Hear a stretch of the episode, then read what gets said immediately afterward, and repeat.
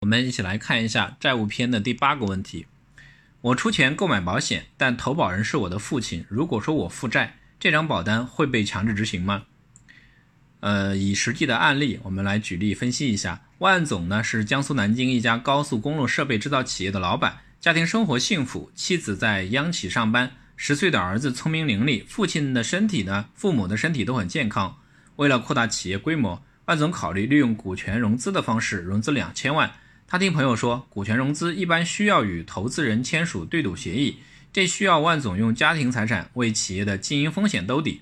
万总是个做事谨慎的人，考虑到将来的融资风险，他想在与投资人接触前，提前做好企业和家业之间的财产风险隔离。万总的这种情况呢，在民营企业主当中非常普遍。那么，人寿保险能帮助万总解决这个后顾之忧吗？答案是能。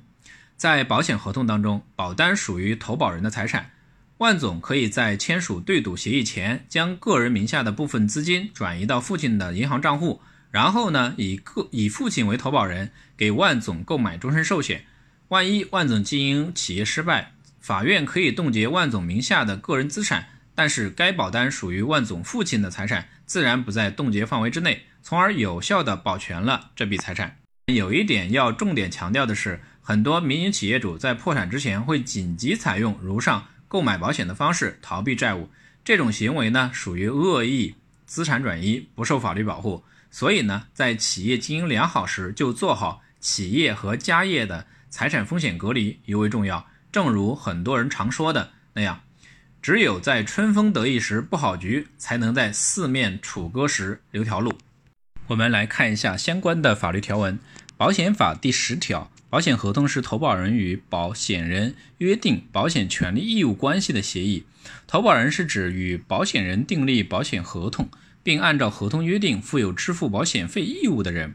保险人呢，是指与投保人订立保险合同，并按照合同约定承担赔偿或给付保险金责任的保险公司。第十五条，除本法另有规定或者保险合同另有约定外，保险合同成立后，投保人可以解除合解除合同。保险人不得解除合同。我们针对这个问题来进行一个总结：我出钱购买保险，但投保人是我的父亲。如果说我欠债，这张保单会被强制执行吗？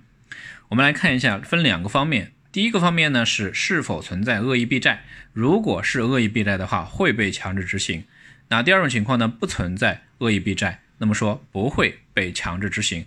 感谢您的收听，谢谢。